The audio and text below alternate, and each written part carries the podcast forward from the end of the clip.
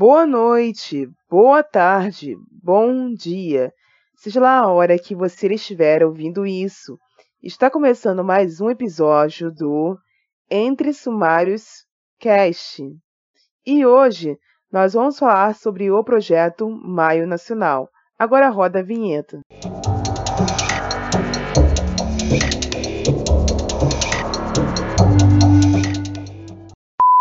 Esse podcast faz parte da iniciativa O Podcast é Delas. Saiba mais em opodcastedelas.com.br.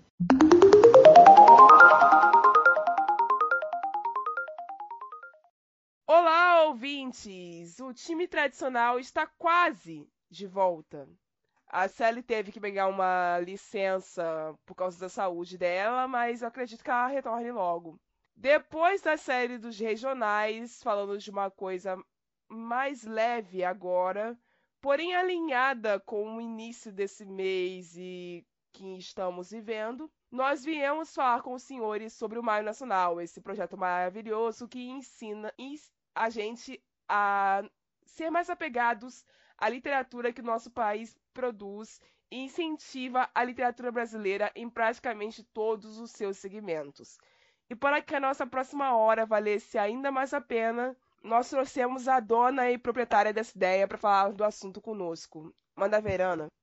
Olá, gente. Boa noite, boa tarde, bom dia. É, é um prazer estar com vocês aqui hoje, principalmente para falar sobre esse projeto, que eu tenho muito orgulho. É, o Meio Nacional está agora em 2023 na sua terceira edição, ele começou em 2021. E para ser completamente sincera com vocês, é... ele não foi um projeto que eu planejei com antecedência na primeira vez que ele aconteceu.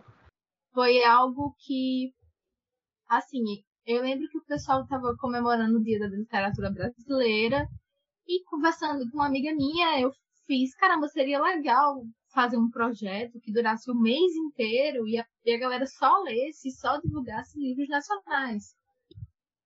E aí já era maio, já era, acho que já estava no final dessa primeira semana de maio. E a gente, eu fiz tudo na carreira com a ajuda de algumas pessoas na época. E foi muito mais simples.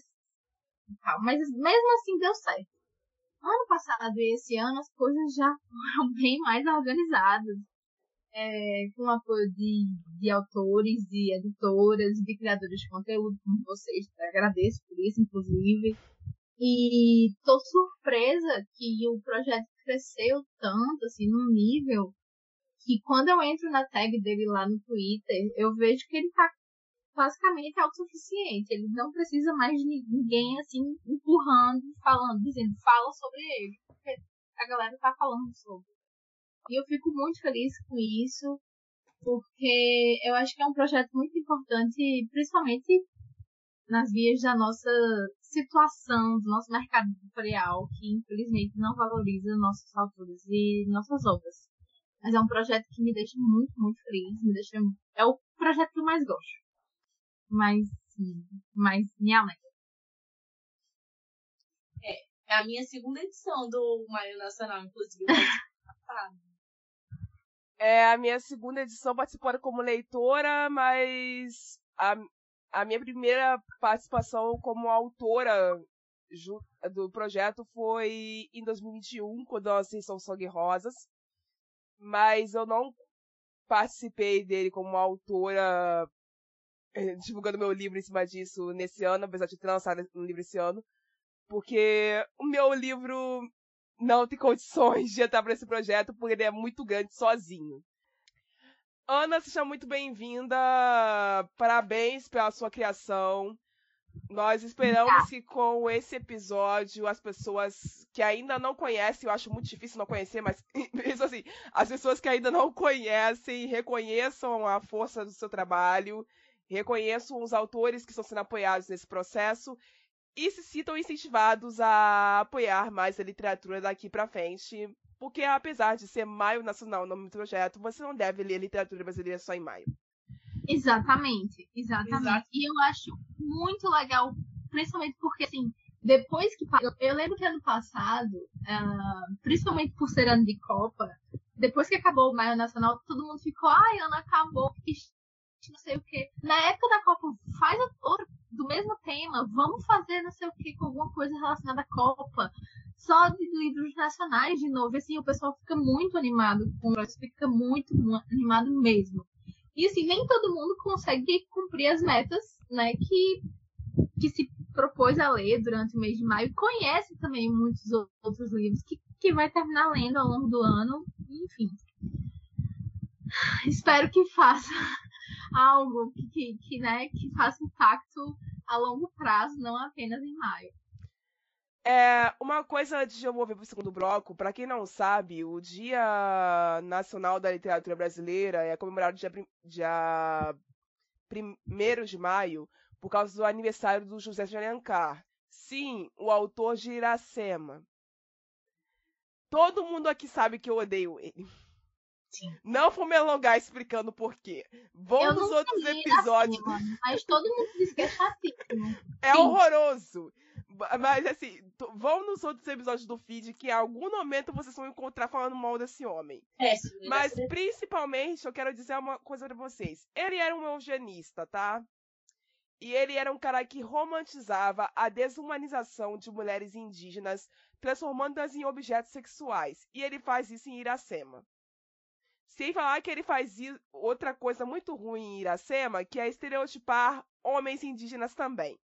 Então, assim, eu queria pedir encarecidamente aos senhores: leiam livros brasileiros, leiam clássicos brasileiros, mas não leiam José de Alencar. Ah, não vai Não homenageiem esse homem. Ele não merece. Nossa, nem se merecesse, é muito chato. Nossa, péssimo.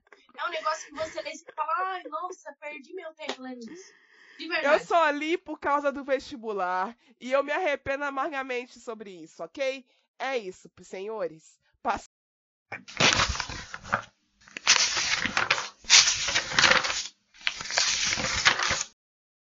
Esse é o bloco das recomendações, porém nós iremos seguir a ordem do template que foi, feito, foi lançado pela Ana. Então, se você ouvinte já formou o seu, abre aí e acompanha com a gente. E se você não tiver adicionado nenhum livro ainda, fique com essas recomendações a mais para que você possa pensar em ler elas ainda neste mês ou então durante o resto do ano. Como o mês tem 31 dias e 5 semanas, a Ana deu as opções para quem gosta de listas pequenas, moderadas, ambiciosas e para quem não tem compromisso com meta, que foi a última que saiu, inclusive hoje, que é para você ler um livro só e dormir em paz com isso. Eu sou o tipo de leitora que lê devagar. Eu escolhi uma lista de três livros aos quais a Yasmin vai reagir e vai falar pra cacete. Então vocês se preparem. E eu quero começar com Obsessão, da autora P.P.E. Silva. E esse livro eu escolhi meio no roubo. Eu não vou começar a ler ele do zero agora. Eu comecei a ler ele em fevereiro. Pausei para ler não ficção, que é um livro que eu já vou contar para vocês em um outro episódio.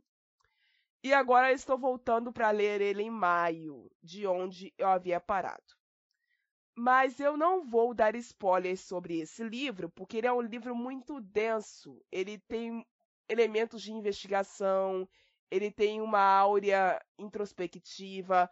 O assassino, a peça-chave, o vilão desse livro, ele passa muito tempo dentro das sombras e a gente demora muito a conhecer o rosto, o nome, a altura, o corpo dele, tudo, até porque na hora onde eu parei do livro, eu só sei os pensamentos dele, eu não sei basicamente nada sobre a aparência do cara ainda, mas só isso já tá me motivando muito a seguir em frente com esse livro. Então, para resumir ele para vocês, ele é um livro de terror com elementos de suspense investigativo e drama que envolve o sequestro. E a partir daí, ele já tem um potencial muito grande para ir para minha lista de favoritos, porque eu adoro livros de terror sobre sequestro. Alguns dos meus favoritos da vida são sobre isso, porque eu gosto muito de analisar os motivos pelos quais o sequestrador comete esses tipos de maluquice.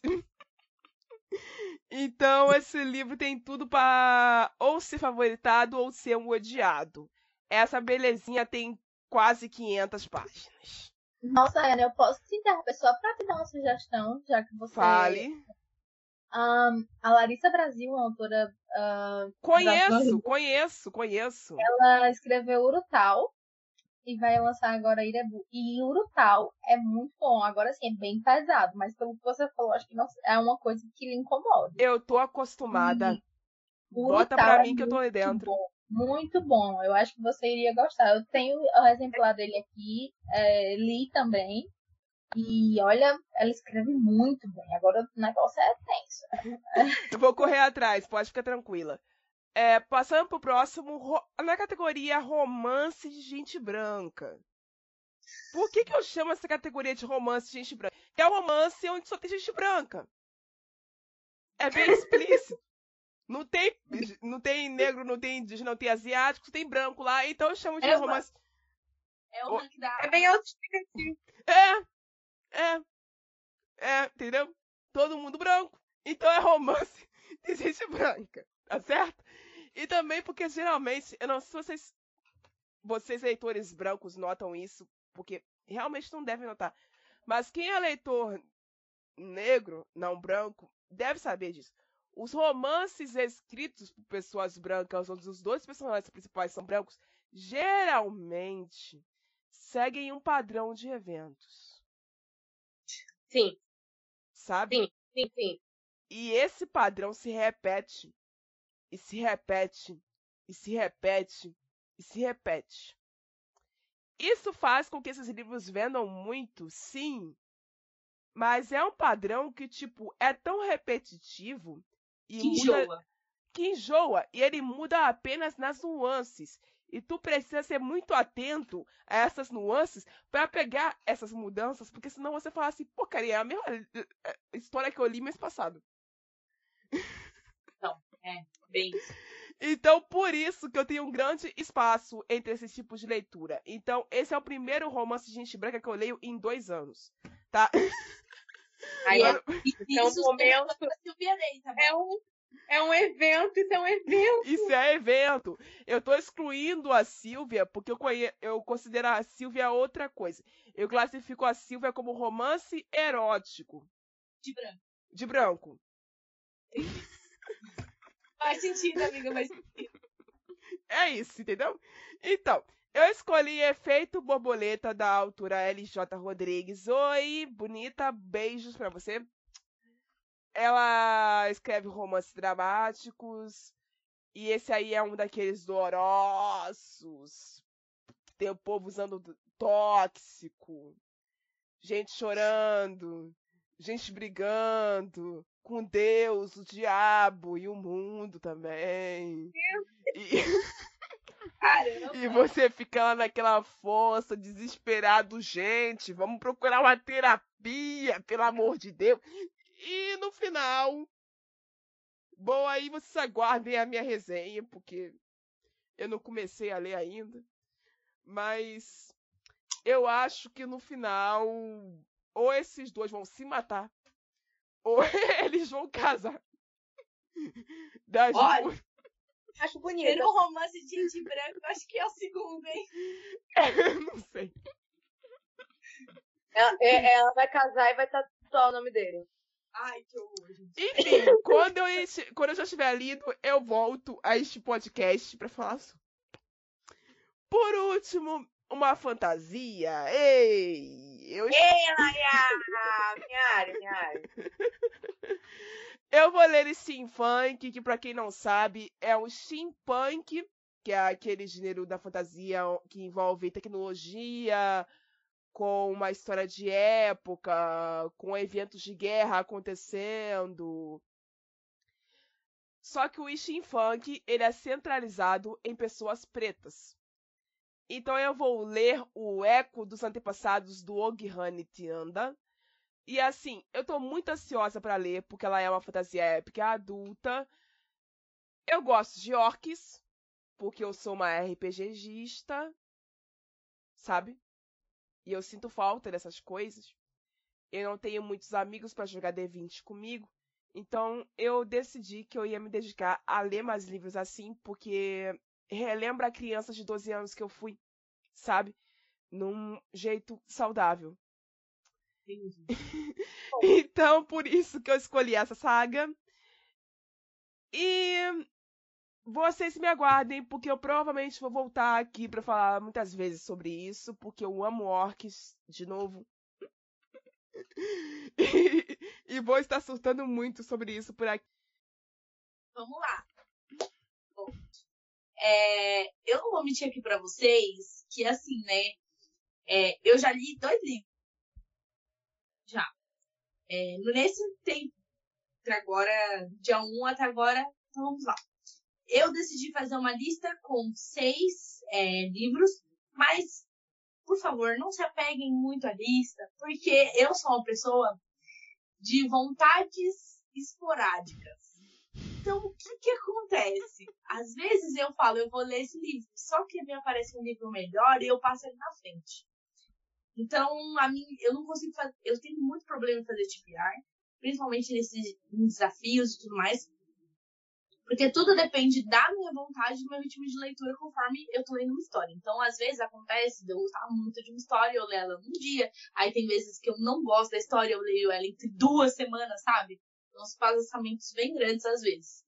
Então, vai ficar nisso. Mas que fique claro, gente, que na minha lista de lidos do ano já, já foram 32 nacionais, tá? Bom dia. A minha primeira leitura foi uma releitura, na verdade, né? Que foi Bad Romance, O Peão e a Prenda. da autora Ivo, tá? É, como todo mundo aqui já sabe, eu sou uma assídua leitora de é, leitora de cowboys, né? Então, a gente já está falando de uma saga de cowboys. Na verdade, assim, gente, a saga em si, ela não é torno dos cowboys, porque a saga não é só os três livros, porque esse livro que eu tô lendo é o terceiro, que eu li, né, no caso. É, ela, ela é em torno de uma família. Só que, a partir do segundo livro, que é You and I, vira a putaria da fazenda, tá? Porque aí foca nos personagens da fazenda e mais, enfim.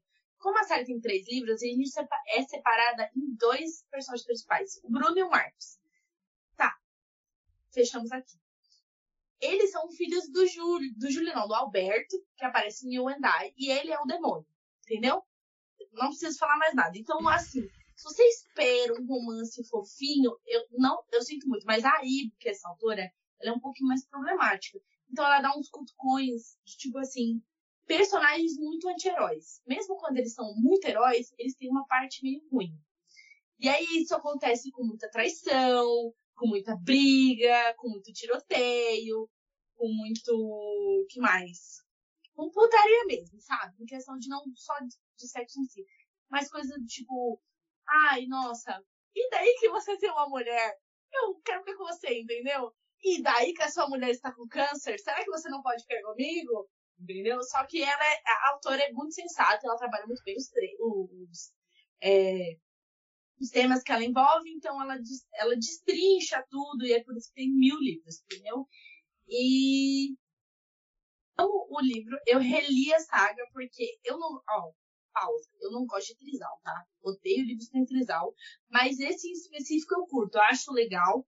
Porque a história de um deles, né, que é o Luciano em si, a história que acompanha os três livros é muito interessante. É uma coisa de literalmente uma pessoa que está saindo do armário e que tem uma família altamente homofóbica, e aí ele precisa viver naquele casulo, e aí ele fica muito incomodado porque ele percebe que o amante dele de 10 anos, é tipo um casamento, assumiu outra pessoa, e aí ele fica altamente muito bravo e ele simplesmente fala: e se eu matar os dois? Não é mesmo? Aí acaba nisso. Enfim, a, é, a história da, dela é muito regional, porque é realmente se passa no Brasil e tudo mais. Eles são, se eu não me engano, do Mato Grosso. Se eu não me engano, tá? Pode ser que eu esteja errado.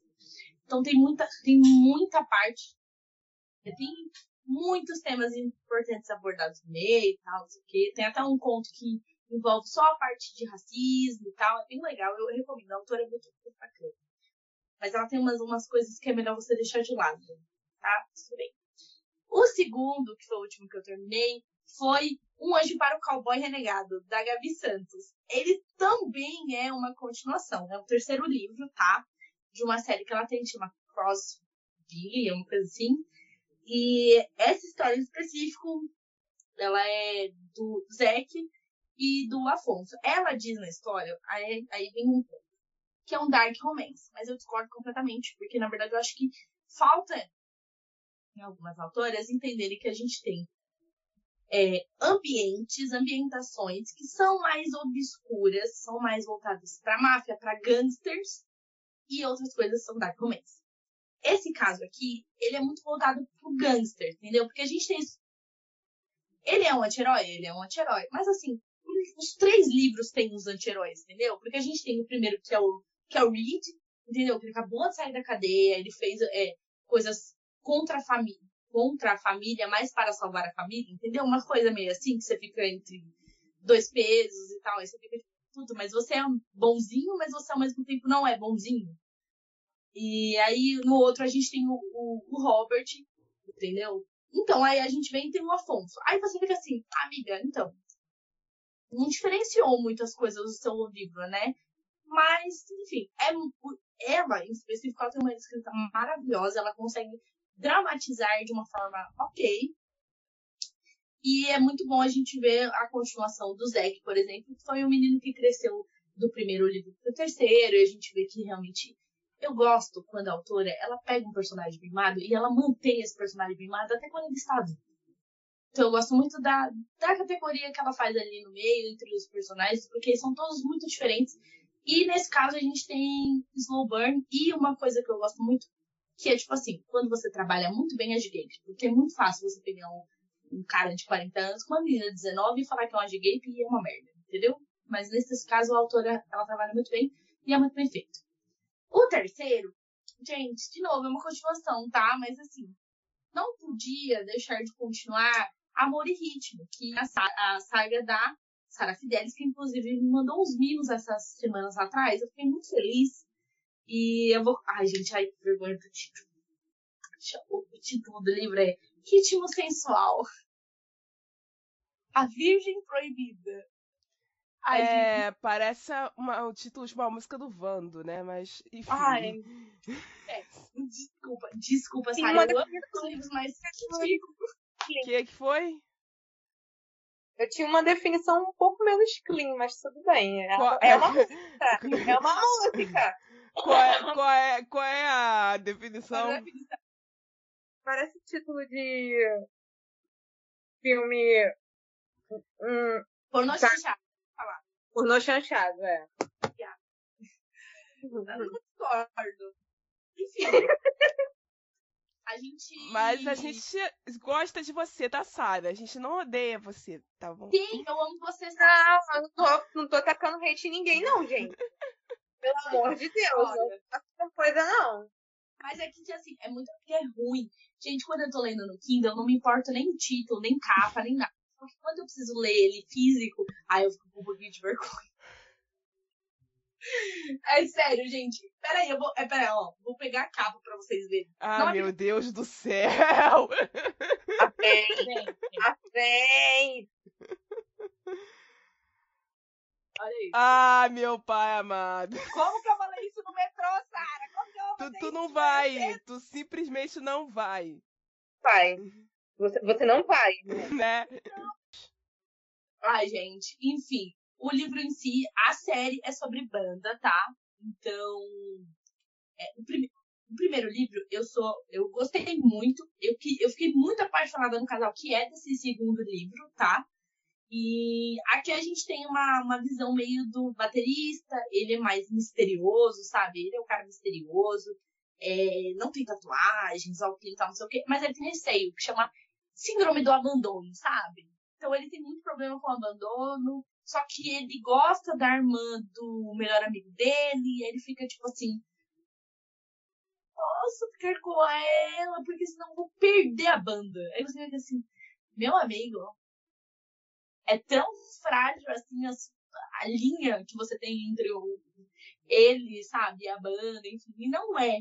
Mas é porque ele realmente tem problemas, traumas, que o livro ele, ele até trabalha, eu não cheguei nessa parte ainda, até então. E pra avisar, gente, eu leio mil livros ao mesmo tempo, tá? Então esse aqui eu também já comecei, tá? Então, vamos lá. Só que a escrita dessa autora é maravilhosa. Mas a Annalise, que é a principal, ela me irrita um pouquinho. Porque eu acho que, assim, eu, eu acabei de falar que eu gosto de personagens animados, mas ela não é animada. Ela é meio burra. E aí me incomoda. Próximo, tá? A gente vai para Amor Corrupto, que é da minha amiga Bianca Brito, tá? É, esse aqui é da começo. Aí eu queria deixar um disclaimer. O título aqui, tá? já diz tudo. Isso, exatamente. Só que eu queria abrir um espaço que este é um livro de Dark Romance uma personagem trans. A, perso a mocinha, nossa mocinha, é uma mulher trans.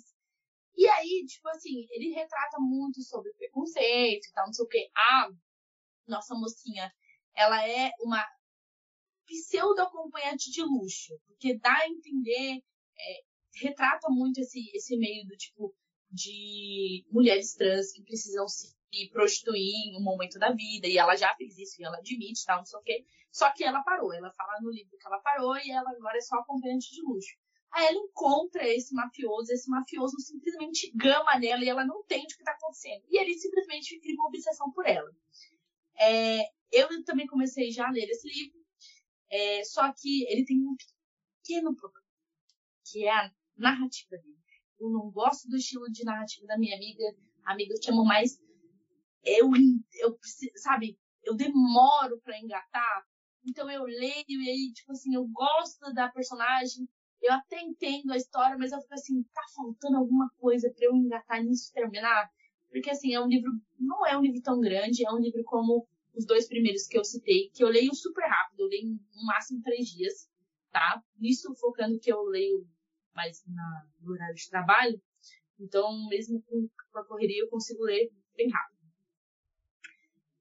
Enfim, gente, vocês estão preparados para o meu quarto livro? Não. Vocês estavam achando que eu ia deixar de lado toda a comoção com Monster Romance? Olha, meus amigos. Eu ler, o quarto livro que eu vou ler chama Acordo Sombrio, da G. Benevides, tá? Ela é uma autora, eu já queria deixar um, um ótimo disclaimer para ela, que ela é uma autora que ela só escreve mocinhas com sites, tá?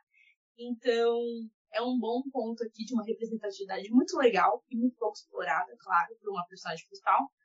E vamos lá. Gente, o mocinho é um demônio. Eu li o livro, eu falei assim, pô, é um livro. Eu também achei que era sobre isso, que era que seria tipo assim, a mocinha que acaba fazendo um acordo com uma entidade, um demônio, entendeu? Um bagulho assim, que aparece por meio espiritual, tipo, o sucumbo, tudo mais o quê. E é tipo, fazer um acordo com ela, que faz muito sentido no nome. Mas, gente, não é isso. Gente, a gente tá falando de um fake date. Por isso que eu falei, ele. Quê? É um fake date, amiga. Ai, é maravilhoso. Basicamente, agora eu vou contar a história. O que acontece é assim o mundo sobrenatural com conhecimento de fantasia, ele acontece porque a autora explica isso mais ou menos para te ambientar. Pelo menos é o que a sinopse dá a entender. Que, tipo assim, é um romance e tem umas migalhas de fantasia pra você entender o que tá acontecendo, né? Até porque, porra, o cara tem chifre, o cara tem um rabo, entendeu? Ah, então ele é um osso. Tem, exatamente, ele tem uma performance ali, ele é um, um, um humanoide, entendeu?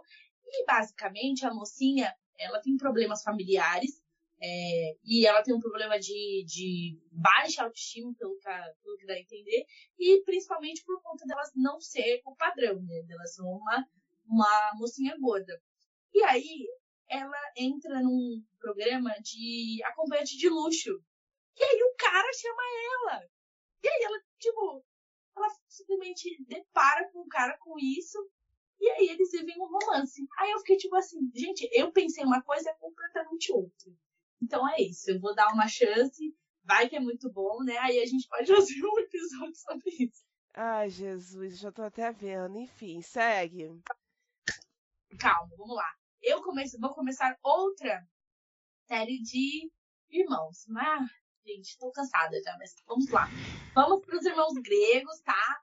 É, eu vou começar com o Theo da G. Marquinhos. Eu gostei desse porque eu gosto muito, muito mesmo da, do plot de, tipo assim, irmão renegado busca vingança. Isso parece muito novela do nosso Itachi Uchiha. Amo. Nossa, o Valcir Carrasco escreveria. Sim, sim, eu quero ler. É, é a família Uchiha aí de novo. Olha a família Uchiha aí de novo. De novo. Gente, a, nossa, gente, eu sou apaixonada, acho muito bom. Aí, basicamente, esse mocinho, ele é renegado pelos pais e pelos irmãos. Eles têm uma porrada de irmão, como sempre, né? Nunca vi essas autoras gostam de ter uma, uma fábrica de coelho, é mil irmãos, pra fazer história pra todos. E aí ele é muito apegado com o avô, que foi a pessoa que criou ele. E aí o avô fala assim: Ah, vocês não gostam do moleque? Então vai tomar todo mundo no cu, que eu vou morrer aqui e ele vai ser o dono de tudo. E aí, pra completar a vingança e, tipo, pra bater no peito e falar assim: Olha, como eu sou muito mais foda que vocês, meu pai e os irmãos, eu vou comprar esse bar aqui na Vila Mariana, aqui em São Paulo, inclusive. Aí ele, come, ele, tipo, encontra uma moça muito mais jovem que cuida desse bar, que é a nossa mocinha. E ele decide, hum, será que eu completo a vingança ou eu como ela? Aí vocês adivinham o que ele escolheu. Ele escolheu comer ela. Eu não sei, não. Porque ele é burro, né? Só se ele for muito burro. Ele escolheu comer ela. Eu acho, amiga, eu, eu tenho uma, uma, teoria interessante. Ele come ela, compra o bar, ela fica brava, mas depois eles juntos os planos se casam e aí esse é o de Não, eu queria saber por que, que uma coisa impede a outra. Dá pra você comer alguém e se vingar? É. Mas aí você me escrota. Depende. Né?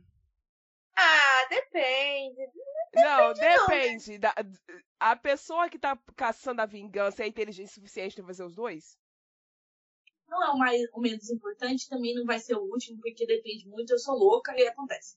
O pior dos novos da Hannah Linette é um é uma comédia romântica, tá? Que lembra muito ai, a proposta, se eu não me engano, é o nome do filme. Proposta? Eu acho que é. É com o, o Ryan Reynolds? Exatamente, ele mesmo. Ah, sim. Eu ia falar o Ashton Kutcher, mas eu tô louca. É o é Ryan outro... Reynolds, meu Deus do céu.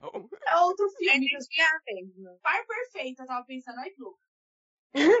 Esse aí é outro também. É, é, é completamente diferente uma coisa da outra, mas enfim. Sim, aí basicamente a, o plot é: a gente tem o personagem principal. Ah, gente, eu não me lembro os nomes. Eu sei que é o Ian e o Dante. Aí é isso. Daí o que acontece? Um deles, ele está desesperado por um emprego entendeu? Não muito diferente dos outros brasileiros, ele está desesperado por um emprego. E aí ele consegue o um emprego como secretário desse cara, só que esse cara é um insuportável, que não consegue manter um funcionário por três meses, e ele acha que tá normal, né? É a mesma história do filme, cara. É. Daí ele, ele acaba conhecendo o cara e tal, não sei o quê. Só que de, de uma forma que eu ainda não sei, vou ter que ler para descobrir, ele simplesmente propõe que eles viram um, virem um casal e se virem noivos de mentirinha, entendeu? Para se casarem e tudo mais. Só tem, tem um, uma única coisinha de diferente. Este arrombado tem seis filhos. Puta que pariu. Seis filhos. Entendeu? É isso. E se iguais não reproduzem, como é que ele fez esses seis filhos? Ah, hum. é uma mulher que morreu no caminho. Sempre assim, é assim, ó. É ou a assim. mulher morreu no meio do caminho, ou ele adotou essas crianças de um orfanato que tava fechando. De lá daquele. da casa lá do Marco Perulho lá que ele Aham. Nossa. Entendeu? Não sei. Mas eu só sei que assim. Eu sei que esse livro é bem comédia romântica mesmo vou dar uma chance, mas fica o disclaimer de novo. Eu posso mudar, posso nem ler esses livros, ler outros. Mas a cor sombria eu acho que eu vou ler.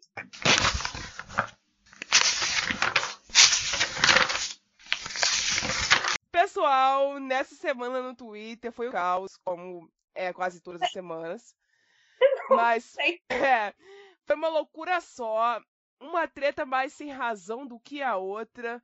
Então eu decidi que eu ia dar uma respirada, não ia falar sobre nenhuma delas e nós vamos perguntar nesse debate o seguinte, é uma coisinha pequenininha que eu quero perguntar para vocês. Coisa básica mesmo. qual será a desculpa que os vira-latas irão usar agora? Porque, assim, esse podcast fez uma série apresentando escritores de todas as regiões do Brasil, que deu um trabalho violento para produzir, mas tá bom, ela tá no feed, tá? As cinco regiões lá, bonitinho. A Ana tá fazendo uma iniciativa de passar um mês inteiro lendo vários autores nacionais, e isso há três anos. E assim, o Cobra Letrada também está lendo só nacionais durante o mês de maio, e ele fez um vídeo sobre isso recentemente. E tem outros criadores também que estão fazendo essa movimentação. E tipo assim, caras vira-latas, qual é a desculpa que vocês vão usar agora de tipo. Ah, eu não Porque gosto não... de ler nacional. Qual é a desculpa agora que eu não. Eu não tô mais conseguindo é, deduzir qual vai ser a próxima. Olha, é, pela minha experiência, eles sempre surgem com uma desculpa. Eles, eles arranjam. Então, a desculpa assim que eu escutei mais absurda, assim, mas talvez não a mais absurda, mas a que mais me, assim, mais que ficou comigo, até porque foi de uma pessoa conhecida. É, conhecida que eu digo não no meio literário, mas conhecida amiga, amiga, entendeu? Tipo, uma amiga minha. Sim.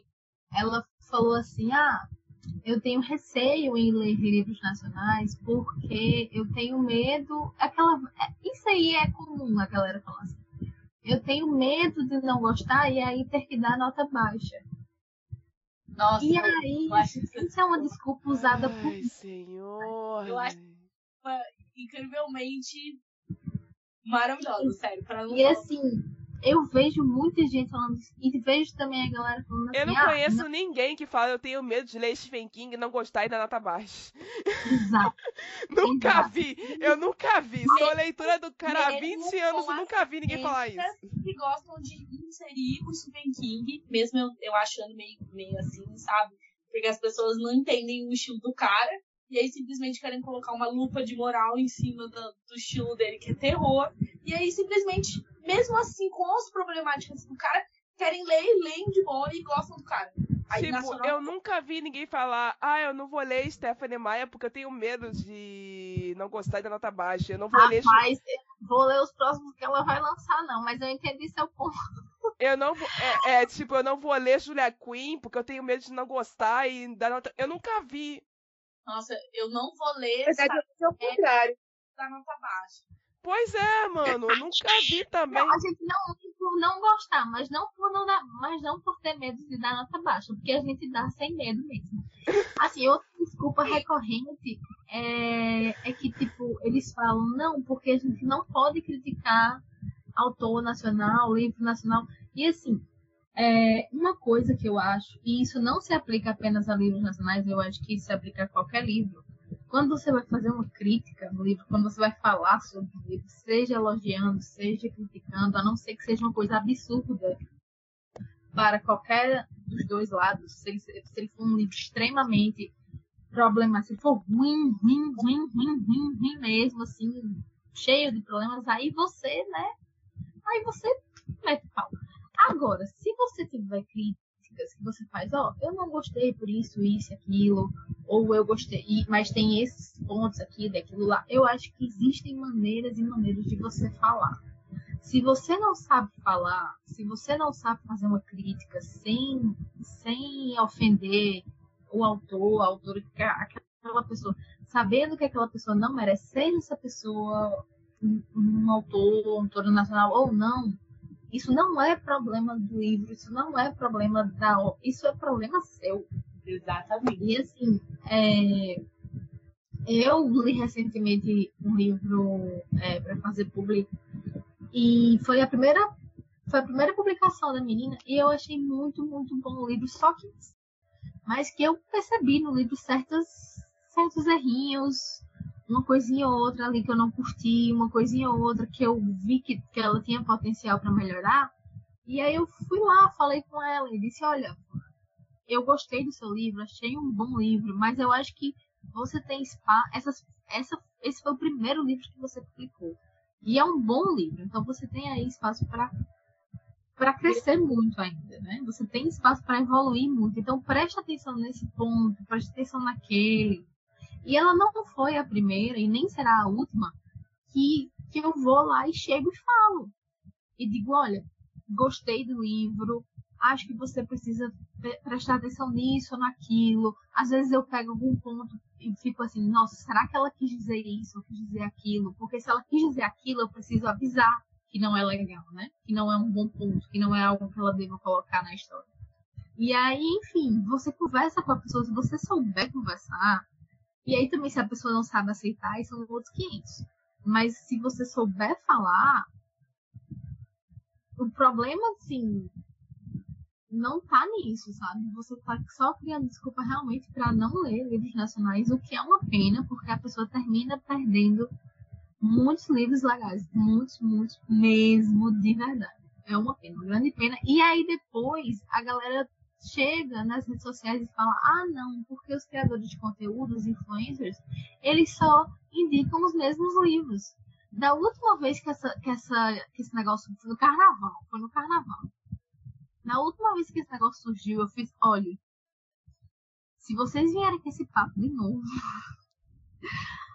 eu vou dizer um negócio a vocês quando eu postar agora indicações de livros que são nacionais, que ninguém conhece, ou que, mesmo que não sejam nacionais, mas que não são comentados, eu vou mostrar a vocês a diferença de como é quando eu falo de um livro que já é hypado e de como vocês recebem.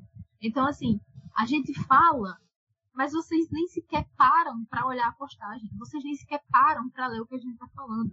Então, não é culpa da gente se vocês não se interessam por isso. Então, né? E o algoritmo sabe, né? Sim, mas isso aí. Eu lembro que na época, uma pessoa até falou que isso era problema do TikTok. Eu não tenho nada a ver com o TikTok. Eu tenho TikTok, mas eu uso muito pouco. E aí, assim, é, eu sei que é uma, eu sei que é difícil chegar ao pessoal. Eu sei que quando não tem curtida, não tem retweet, não tem comentário, é mais difícil de chegar. Mas assim, pô, se você tá querendo ver novas histórias, conhecer novas histórias, para e pelo menos ler o que a pessoa tá falando sobre aquele livro. Vê se aquilo te interessa, sabe? Não custa nada, custa zero reais. Então pronto. Não tem por que você tá falando essas coisas. Eu tenho um pequeno exemplo que eu também acho que assim, eu acho um pouco mais até complexo quando a gente fala de influências, porque eu tenho, às vezes, aquela pergunta que é tipo assim, quantos influencers pequenos você tem é, o costume de acompanhar? E pequeno, eu não estou falando de igual nós, como podcast, como criador de conteúdo do Instagram, nós somos pequenos, entendeu? Eu, a Raia, Só que, por exemplo, você, Ana, você é uma, uma, até uma influenciadora de médio porte, porque você recebeu tanto de gente que você alcança. Eu vou discordar, Anne, mas olha, e eu não sou da falsa modéstia, não, mas eu sou uma influenciadora pequena. E como eu falei, eu realmente. Assim, porque quando eu falo que eu sou influenciadora pequena, é porque realmente assim, eu não cheguei no nível de que quando eu falo sobre um livro, ele estoura. Por exemplo. Ah, mas acho que não só isso, entendeu? Não, é, por isso que eu, eu, eu falo de você ter um vasto conhecimento de influenciadores, entendeu? Porque assim, eu acho que, por exemplo, você como uma pessoa no Twitter, por exemplo, você move um projeto. Eu já não acho que você é tão pequenininha assim, sabe? Você tem uma, uma influência, entendeu? Só que aí é um que entra aquilo, entendeu? Lógico que quando a gente fala da gente, a gente tem um alcance muito menor do que a gente comparar pessoas muito grandes, extremamente grandes, e que saem da Nossa, bolha. mas tem pessoas que a gente né, nem, nem se atreve a comparar. Tem gente aí, tem influenciadores. Cara, tem criadores negros que eu nem me atrevo a comparar, porque, tipo. Exatamente. Não faz sentido, é... velho. Os caras estão nesse a gente vê mercado de livro fazendo publi de tipo de, de produtos caros que não tem nada a ver com o meu literário. E, Exatamente. Assim, isso não é uma crítica. É, isso era algo que eu adoraria que mais pessoas do nosso meio tivessem a oportunidade, mas é um ou outro. Inclusive, um influenciador sobre o qual a gente falou antes de começar a gravar, eu não vou citar nome. Uma vez eu conversei com ele e perguntei sobre agências, né? Porque alguns influenciadores são agenciados. E esse influenciador, ele me disse que tentou várias vezes e nunca recebeu um e-mail é, em resposta. E eu fiquei chocada com isso, porque assim, ele é uma pessoa grande. E uhum. aquilo realmente, realmente me impressionou, mas enfim. Exatamente, por isso que eu falo, tipo, são pessoas como influencers de é, porte muito, muito, muito maior, com status que é muito diferente do que nós pequenos e pessoas que têm um pouco mais de influência no meio e tudo mais conseguem ter de alcance e de influência mesmo. Porque é o que acontece. Vou citar esse mesmo influência que vocês lá. Não, não estou criticando nem nada, tá? Mas será que quantos nacionais essa pessoa lê? Quantos nacionais ele vira e faz é, e tal? Eu vi um vídeo dele agora que ele tava falando sobre terror. E ele citou um nacional. Inclusive, ele fez um tweet maravilhoso, que eu sigo o autor, tá, gente? Aí ele fez até um, um post muito bonitinho e tal. Que é super legal. Mas só que se você comparar todos os vídeos do cara, para você ter um nacional em uma média de mais ou menos sete é, vídeos no geral, é muito significativo para você entender por que tantas pessoas se seguram nisso do tipo assim, dessas desculpas de dizer eu não vou ler um nacional. Porque os autores, os, criadores de conteúdo pequeno, eles dão muita moral, porque é, é muito. É, é assim, não é de fácil, muito fácil acesso, mas assim, é muito é, mais aberto entre um criador pequeno com o próprio autor independente do que com uma editora. Então é por isso que tantos é, criadores pequenos têm essa conversa mais maleável de falar sobre hypados. Fala, gente. Não tem como, a gente sempre vai falar sobre os livros nacionais, porque eles também são literatura, mas a gente abre um espaço maior para a literatura nacional, porque olha o espaço que a gente tem aqui, por exemplo. A gente está falando de um projeto que a gente chamou a criadora do projeto. Você acha que a gente ia chegar um momento por exemplo, a gente, citando a Julia Quinn, ia falar: Pô, Julia Quinn, você quer sentar aqui e fazer uma entrevista? Ele vai falar: Opa, gente, quinta-feira eu consegui imprimir Entendeu? E, e assim, eu não vou dizer que é só culpa do influenciador, é lógico que é das pessoas. Mas é uma coisa que, como uma auto-informação, informação, porque eu estou escrevendo e pretendo publicar os meus livros, é uma coisa que a gente percebe. E às vezes incomoda um pouco. Mas é por isso que, quando você está no meio e você cria conteúdo, você entende que é tão importante a gente ter essa comunidade tão aberta, que são os criadores pequenos. Mas cabe ao público em geral conhecer essas pessoas também, porque a gente tem muita gente criando conteúdo. E se você não sabe o que você quer ler, ou você não tem interesse, ah, gente, mas livro nacional não tem tanta coisa, né, gente? Mas tem em todos os anos. Todos os gêneros que você pode imaginar tem livro nacional. A cada semana se... lança cinco diferentes. Então, é é sobre. É Aí cansativo gente... de acompanhar para quem produz. A gente pega essa treta que houve. Que e essa... outra coisa, eles vêm, tá. as pessoas vêm com esse negócio da qualidade do que vem de fora, mas o que vem de fora já passou por tanta peneira para chegar então, até aqui. O que vem de fora já foi peneirado e peneirado e peneirado e peneirado Às vezes novo, não. A gente tem o... peneira é, não. Às vezes não, tudo bem. A, gente tem, a gente tem o exemplo, né, Yasmin, do Light Lark, né? Pois é, a gente tem. Entendeu? Eu não vou. Não vou eu não mas vou, a gente não vai se alongar aqui, mas a gente tem esse exemplo aí. Não, mas acho tem... que é hypes traduzidos pra cá, entendeu? Isso aqui. Vocês ah. viram a questão é, de Viva de Ferro? Sim, é, sim, sim. Então, é, na questão de Viva de Ferro, é, a pessoa que escreveu recebeu um valor muito pequeno do que a gente imagina que os autores recebem lá fora. E foi publicado aqui por uma editora grande. Então a gente fica com essa imaginação, esse glamour, esse, tudo isso, quando na verdade pode até ser que não seja. E aí você falou que sobre a peneira e você falou que às vezes não. Eu penso no hype. Que tipo, às vezes o hype faz aquele né? Que não é essas coisas todas chegar até aqui mas que, enfim, que a pessoa não tem, tem questão monetária, tudo isso, sabe? E eu sei que não é o ponto que a gente tá falando aqui, é sobre fama mesmo, é sobre reconhecimento. Mas quando tá na hora de falar de colocar comida na mesa e pagar as contas, isso, né? Isso também conta. Ninguém, é. ninguém vive de hype. Então, pois assim. É. E, e é, inclusive, é por isso que a hype falou desse exemplo, né? Porque literalmente uma pessoa com muito mais. E... Consegue escrever um meia boca e antes mesmo de ser publicado, ele ter comprado, ter direitos comprados para virar um filme, uma série. Exato. Tipo, e, e, é por isso que os Mas, escritores estão em greve. Boa sorte. O que aconteceu? Aconteceu uma puta treta. Que eu não vou entrar em, em mérito aqui, não quero falar sobre, mas. Já falando. Eu, é, eu, vou, eu vou falar de um vídeo específico para explicar aquilo que a Ana falou sobre leitor ter ai, gente, eu não vou ler porque eu não posso falar mal de nacional. Então, no Famigerado aconteceu que fizeram os conteúdos e uma moça, eu, eu admiro essa moça, inclusive, que fez o conteúdo, que era falando: Oi, gente, qual é o seu livro hot favorito?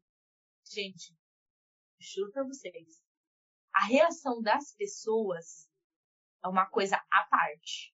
É tipo assim, Hot? Não leio Hot, gente, que isso? Aí eu fiquei olhando e falei, hum, tá. Isso a gente ignora, porque tem gente que tem mais receio de falar das coisas que lê, conta de conteúdo e tudo mais. Tá, beleza. Só que chegou um, um querido e falou assim, então, mas o último livro que eu li, Hot, é nacional. E eu não vou falar o nome da autora para não ser escrachado aqui. Aí fica isso. Aí ele fala o nome, mas aí a própria criadora do conteúdo dá um bip e não fala o nome do, coisa. Aí fica isso, tipo, gente, como que a gente quer combater uma coisa se alguns criadores de conteúdo fazem isso? É, né, tio? É. É triste. Então, também tem um lado ruim, né? Querendo ou não. Às vezes a gente tem, a gente tem que entender o nosso ponto como influência. Entendeu? E tudo aquilo que a gente é de ruim, que não é, é não é, não, não quero dizer favorável, mas eu quero dizer de você Ai, não é influenciar. Gente, esqueci a palavra. Como que fala o nome dessa palavra? É... Pra agregar no leitor, sabe? Pra você agregar no conteúdo ou na conversa. Gente, você pode falar isso em off com seu amigo. Você não precisa fazer isso no vídeo. É, encerrando a nossa conversa de hoje, vocês que usam a rede social do senhor Elon devem ter visto que a Globo News saiu com essa essa foto, esse print de dados sobre como os brasileiros acessam ou não acessam a cultura e quais são os hábitos culturais dos brasileiros. E o último listado lá era justamente o hábito literário. E 70,1% das pessoas que a Globo News entrevistou não leem livros. A gente não sabe qual foi o recorte que a Globo News fez nessa pesquisa. A gente não sabe qual foi o recorte social, a gente não sabe qual foi o recorte de raça, a gente não sabe a gente não sabe nem se eles estavam contando só com livros vendidos em livrarias físicas e online. Exato. Também, uh, tem pessoas que passam períodos sem ler. Eu passei eu passei anos sem ler Sim. por causa da universidade. Se tivesse Sim. me perguntado, eu não sei.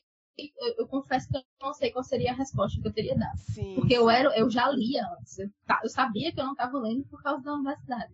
Mas possa ser que parte dessas pessoas, né, estejam nesse, nesse caso. Não leem com frequência, mas leem de alguma forma. Exato. Mas é um recorte muito. É, parece muito específico e não é, é explicado, né? É, onde... A gente não sabe se essa pesquisa foi feita de forma online ou por telefone, ou se ela foi feita na rua. Então, todas essas coisas que eu acabei de citar interferem nas estatísticas que saem após a pesquisa pronta. E é nesse tipo de recorte que vocês precisam pensar quando vocês leem uma estatística dessa. Porque é um número grande? É um número grande. Para nós que produzimos conteúdo que incentiva a literatura o tempo inteiro, nós e a Ana também, é um número exorbitante e é um número que assusta a gente. Porque parece que, fa que fala para nós o seguinte: vocês só estão fazendo o trabalho de vocês direito. Porque se vocês estivessem fazendo o trabalho de vocês direito, isso aqui estaria menor. Parece que a gente tá falando com as paredes, né? Exato. Mas a gente sabe que também existe um negócio chamado recorte de idade.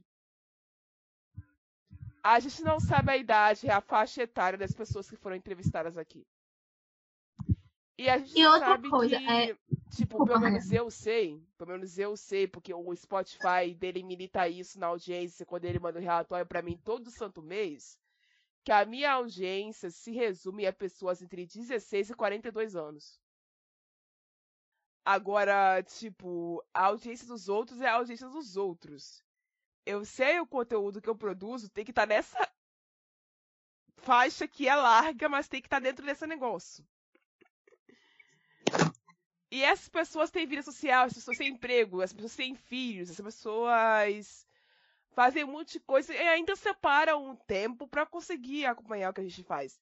Então, assim, eu sou muito grata a essas pessoas que fazem essa movimentação. São 50 pessoas por semana, cerca de 320 downloads por semana. Então, assim, a gente tem uma audiência forte desde que começamos, apesar dela ser pequena quando comparada de outros podcasts do mesmo nicho. Mas eu não tô reclamando, eu amo vocês, pessoal. O fato é o seguinte: a gente sabe que a gente está trabalhando, a gente sabe o valor do nosso trabalho, a gente sabe o esforço que nós fazemos. O grande problema é que nós precisamos que os brasileiros, brasileiras, façam a parte deles também, caraca. Porque não adianta. A gente fica falando de, de literatura toda a santa semana. E vocês não correrem atrás de abrir o livro, galera. Gente, Leiam, cara. É, É. uai. essa, Eu só lembro de uma vez que o Pedro Ruas falou assim no Twitter. É claro que você não lê, você não sai do Twitter. Uai. Você não... amiga, toda vez que aparece aquela putaria no final de mês, começo de mês, eu tipo, nossa, mas como que fulana leu tantos livros? Como que fulana leu isso? É irreal. Fala assim, minha filha, se você sai da Lendo, bosta, né? Lendo, você você abre o livro, você né, liga o Kindle e você lê. É muito simples, muito prático, muito fácil, viu? Recomendo, inclusive. eu vou falar um negócio pra vocês. Eu achei muito engraçado essa pesquisa sair exatamente quando a gente teve a paralisação aí do Telegram, o famoso buraco negro da pirataria, e simplesmente a minha timeline ficar surtadíssima com isso, falando assim, onde eu vou baixar os meus livros? É, né, gente? É. Agora, aproveitando essa pesquisa, só para comentar uma coisa voltada aos livros nacionais. Essa questão ah, da literatura nacional, esse preconceito que as pessoas têm, eu vejo que ele é muito concentrado em quem está dentro das bookheads. Porque, por exemplo, quando eu estou conversando, por exemplo, uma pessoa que é muito leitora na minha vida, mas eu sei que não conta, porque, enfim, é minha, é minha mãe, no caso, eu vou falar dela também outras pessoas, é, amigos meus, família, enfim. Eu nunca, assim, para indicar para uma pessoa que não tá nas books redes, mas que sabe que eu tenho, que eu leio muito, que eu indico o livro tal, diz, Ana, me indica o livro. Essa pessoa nunca parou assim e fez, ah, mas é nacional? Ah, mas não sei o quê. Ah, elas não se importam. Elas não estão nem aí de onde vem, para onde vai a pessoa que escreveu o livro. Elas não querem saber. Elas querem saber sobre se a história, o plot, né, interessa, e é isso. Eu não vejo isso fora das bookheads. E eu não estou dizendo que isso não é um problema, é um grande problema.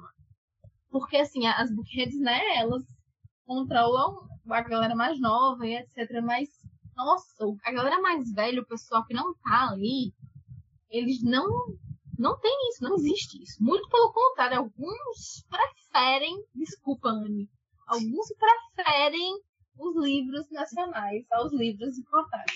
Amiga, é o exemplo que eu vou dar pra vocês. Gente, eu tenho duas pessoas, uma da minha família, uma fora da minha família, que é exatamente sobre isso. Gente, por que que... Às vezes a gente reclama do ranking da Amazon. Inclusive, eu estava reclamando no começo do, do, do podcast aqui com as meninas no meio eu ainda falei e tal, não sei o quê. Mas, gente, sabe como que aquele ranking se mantém? Porque tem pessoas que estão lá, que consomem aquele conteúdo. Inclusive, a minha tia, por exemplo, que tem o Kindle Unlimited, ela lê todos os livros que tá lá naquele ranking, ela lê e ela fala pra você se ela gostou. Ai, mas eu li 20% e devolvi. Ah, mas, tipo, ela simplesmente leu. Ela só falou, eu não gostei muito da história, devolvi e peguei outro. E eu tenho uma amiga aqui na, na minha rua, inclusive, nossa, gente, coisa velha, né? Enfim. Enfim. Aí ela vem aqui, a gente sentou para tomar uma cerveja e ela falou pra mim, nossa, eu, eu adquiri o hábito de leitura porque eu passo tanta hora no trem que eu leio no meu celular. E aí eu falei pra ela, puta, eu gosto de ler também. Aí ela simplesmente pegou e falou assim, olha meu, o meu Kindle, no celular dela. Gente, tinha todas as histórias estavam no ranking, tava lá, e ela lê todas. Ela fala, eu acompanho todas essas autores. E todas nacionais. Então, assim, é muito. É, é completamente diferente a gente ter uma massa mais jovem, que a preocupação deles é ficar tipo, ah, gente, mas nacional não tem tanta coisa. Ah, mas eu não gosto. Ah, mas eu não vou poder falar mal. E a gente tem uma massa mais velha, às vezes de pessoas que é, não podem comprar livros toda semana, que é o caso da mãe da minha amiga, que apesar de pagar o Kindle Limit, ela não tem condições de chegar todo mês e pagar 59 num livro, e ela sabe disso, mas ela paga o Kindle Limit de estar lá consumindo os livros que ela gosta, do que ela gosta, e aí simplesmente, mano, ela não tá ligando se aquilo é nacional ou não. Se eu Pô, você tá lendo um negócio que é de Israel. O cara é nem ligando. Só quer ler, entendeu? É muito diferente. E é com essa lição que eu deixo vocês essa semana. E eu quero dizer aos senhores, se vocês não vão mudar de ideia a partir de hoje, vira-latas, tudo bem. A gente vai continuar trabalhando. Querendo senhores ou não, mas nós estaremos aqui caso um dia os senhores quiserem tomar vergonha na cara, certo? Beijos, eu vejo vocês semana que vem. Ana, obrigada pela presença. Até lá e tchau. Obrigada vocês pelo convite, gente. Você ouviu um programa participante da rede Podcast é Delas, uma iniciativa que fornece toda a infraestrutura necessária para mulheres hospedarem e publicarem os seus podcasts. Para fazer parte, entre em contato conosco através do site opodcastadelas.com.br ou através das nossas redes sociais, como arroba o podcast é Delas.